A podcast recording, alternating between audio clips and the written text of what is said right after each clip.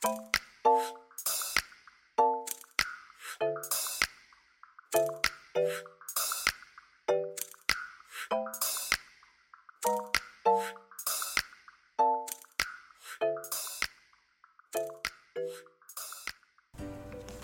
家好，又到了阿万阿芳诊疗室的时间，我是阿芳。我是阿万，因为我也是住乡下，然后我之前好像寒暑假回去看我的侄儿侄女的时候，他们就是每次问都一直在肠病毒，我就想说真的哦。上一次不是已经肠病毒，怎么现在还在肠病毒？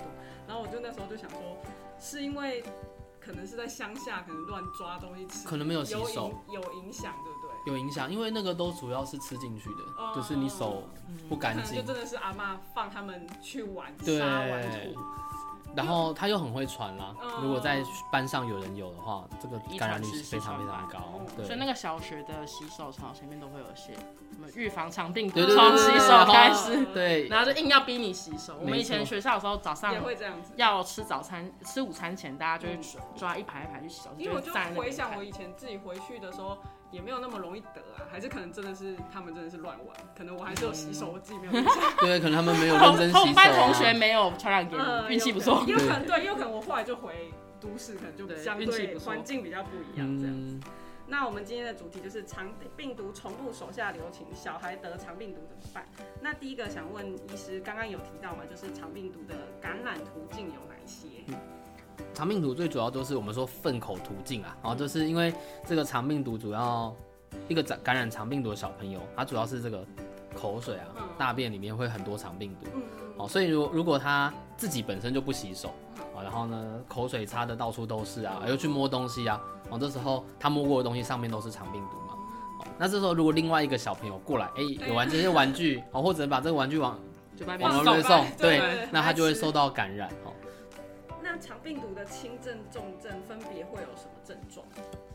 肠病肠 肠病毒的轻症其实就是哎、我们大家知道两种啊，第一个叫做疱疹性的咽峡炎，那、嗯另外一个叫做手足口病。嗯。哦，那所谓疱疹性咽峡炎，就是说它嘴巴会破洞啊，嗯然后它会破在我们看不到的地方，然后可能后面这个扁桃腺的地方，或者是呃软腭、硬腭的地方、嗯。哦，所以一定要给医生嘴巴让看小朋友嘴巴哦张开才看得到哦，它就会有小水泡，或者是会有一些溃疡的状况所以他，是怎么喝水会痛吗？会非常非常痛。哦，所以他会一直说他喉咙不舒服。对对哦，没错。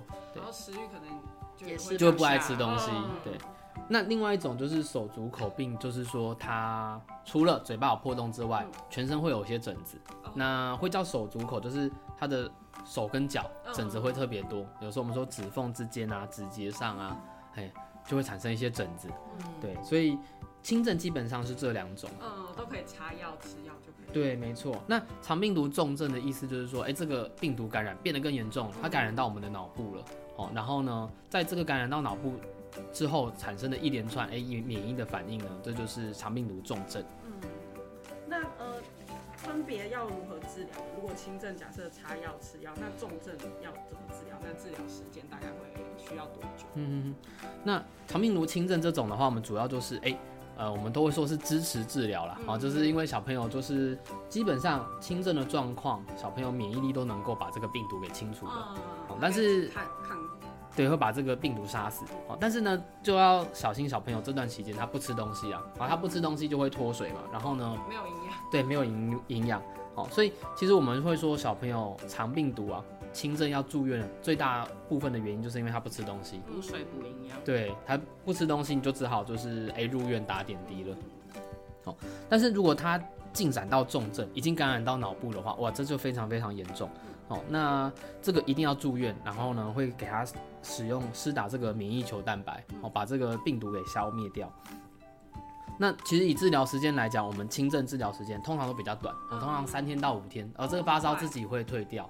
哦，但是呢，这个喉咙破的状况，通常有时候严重一点会持续到一个礼拜啦。哦，小朋友就会比较辛苦一点。哦，但是重症就会很久，有时候我们重症住个十天、两个礼拜，其实都是需要的。嗯那得过肠病毒之后就不会再得吗？呃，得过肠病毒之后还是会再得。嗯，哦，我们这个大家现在都是病毒专家啦，然后都知道。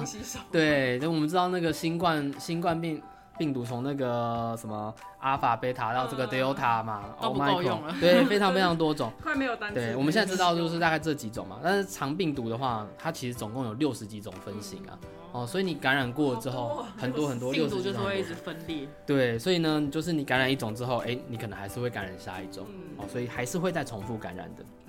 那就像刚刚说，像新冠肺炎，大家都说会有什么后新冠症啊？那肠病毒得完之后会有什么后遗症吗？轻轻症的肠病毒基本上不会有后遗症，嗯然后就是它跟感冒一样，哦，恢复之后呢，哎、就就完全没有关系的。就预防下次感染。对，没错啊，但是重症就要看严重程度。哦，这是以往这个一九九八年肠病毒重症很流行的时候，那时候大家哎、都很害怕啊，确实有一些小朋友有留下严重的后遗症，哦，一些脑部的伤害啊，或者这个心脏功能没办法恢复啊，哦，当时是非常非常多的哦，但是呢，在现在就是我们对这个疾病比较了解对，就是比较少一点。那像肠病毒跟感冒，如果是刚好是手口足感染的，会比较明显有症状。那如果像是你刚刚说的是后颚有感染水泡的话，那种要跟感冒如何去做区分？嗯因为其实跟扁桃腺发炎的症状应该蛮像。对，会非常非常像，就是呃，如果是那种手口足有疹，其实大家家长都看得到嘛。嗯但是如果是单纯这种疱疹性咽峡炎，就是嘴巴后面长水泡的话，其实有时候跟感冒真的超级难区别。哎、也是会发烧哦。那小朋友呢可能也是喉咙痛不吃东西哦。所以其实如果有这类啊，又不太确定是不是感冒的时候，就一定要给医生看哦。我们只要哎、看一眼喉咙，哦看到后面哦，原来是有水泡有破洞，我们就知道哦，这就是肠病毒感染。嗯嗯，所以主要还是要给医生做判断，不要家长自己就觉得我就是感冒，然后就拿感冒药给他吃。没错没错。那像这种就是经由手去做感染传播途径的、啊，除了勤洗手之外，还有其他方法可以预防肠病毒传染吗？呃，洗手是一个方法，而且它其实是最有效的方法。哦，那有时候家长们都会说，哎、那那个啊，哎、我们现在防疫都做得很好嘛，去喷那个酒精有没有效？哦，这个一定要讲一下，就是肠病毒它其实对酒精是没有效果的。哦，就是酒精是杀不了肠病毒的。湿洗手。对所以。对，所以一定要湿洗手。好，好，那还有另外一个方式就是漂白水啦，就是要用漂白水消毒。哦，就是这个家里通常我们会遇到状况，玩具那些玩具啊、不是马桶啊擦小朋友，不是啊，不是擦小朋友，你 对，说用漂白水泡泡小朋友吗？泡？泡怕他们误会，怕他们误会不行不行，只要泡对对对耳虐。擦他的擦他接触过的东西。文具那一些对我们其实这个建议上都讲到夸张一点，都会说那个小朋友的排泄物啦。我们刚才说那个小朋友就是你说他大便要泡在对漂白水里面，对 比较夸张一点啦，就是这个这个马桶啊，要里面大便都要泡哦要。稀稀释过了。对对，要稀释过的，嗯对，就是要用漂白水消毒你的环境。就 对就是妈妈在拖地拖到一半 啊，你大便了，哈哈，来来来来来来来，一下，对好，就勤洗手。对，勤洗手，勤洗手是最好的方式。那最后想问说，肠病毒重症的死亡率高吗？那像他如果真的得，不管是轻症跟重症，我们到底要怎么照顾呢？嗯好，那以这个肠病毒轻症来讲啊，肠病毒轻症这个死亡率非常非常低的。啊，我们说最主要会住院都是因为脱水的关系，对，所以主要照顾上就是要避免小朋友脱水，哦，就是他爱吃什么东西就尽量让他吃。我们有时候讲夸张一点，都会跟家长说，诶，他如果真的什么东西都不吃，那长病毒这段期间，你可以让他吃像呃果汁啦，让他喝一点果汁，诱惑他，对，诱惑他，或者是冰淇淋，嗯哦，或者是布丁。哦，对，这类他们喜欢吃的的东西嘛。哦，那其实像我们都会说热的东西避免了，啊我们这个热的东西吃了之后就更不舒服嘛。对，那尽量就是避免小朋友发生脱水的状况。哦，那这个重症的话就比较麻烦一点哦。其实以往啊，这个长病毒重症最高的死亡率有到二十 percent。哇，很很高哎、对啊，五个五个小朋友就会有一个过世，对，所以那个时候一九九八年长病毒就是相当可怕，嗯。哦，但是近年就没有那么高了，今年是降到大概三到五 percent，其实也是不低啦，低。其实也是不低，对，所以通常我们就会说有一个那个重症前兆，哦，就是我们说小朋友如果有持续呕吐，哦，然后或者是呼吸喘，烧退之后呼吸有喘的状况，哦，那或者是呢他有发生一些抽筋的状况，哦，就是小朋友在什么有。有些小朋友会那种惊吓反射嘛，啊，那个本来是正常的。可是如果他在感染肠病毒的时候，一直发生这种惊吓反射，哦，可能就代表这个病毒已经感染到脑部，嗯，对，都是一些重症的前兆。哦，所以其实对针对重症上的照顾，我们就是有发现这些重症前兆的时候，要赶快带到医院，嗯。哦，我们赶快进行重症的这个治疗啊，其实就可以把这个致死率降到最低。嗯，对，嗯。所以其实我们这最近讨论这三集，小朋友的症状不外乎就那几个。嗯如果有发现异常、发烧、呕吐啊、抽筋等等症状，没错一定要马上看医生，不要再乱吃成药了。对对 然后对对，真的然后。病毒的照顾方式就是勤洗手，嗯不要跟同学一起吃同一碗饭，真的，对啊，要自己吃自两小无己吃自己的。要喂来喂去。对没错。对啊，那今天就先这对样非，常谢谢黄医医师，谢谢啊，王阿芳。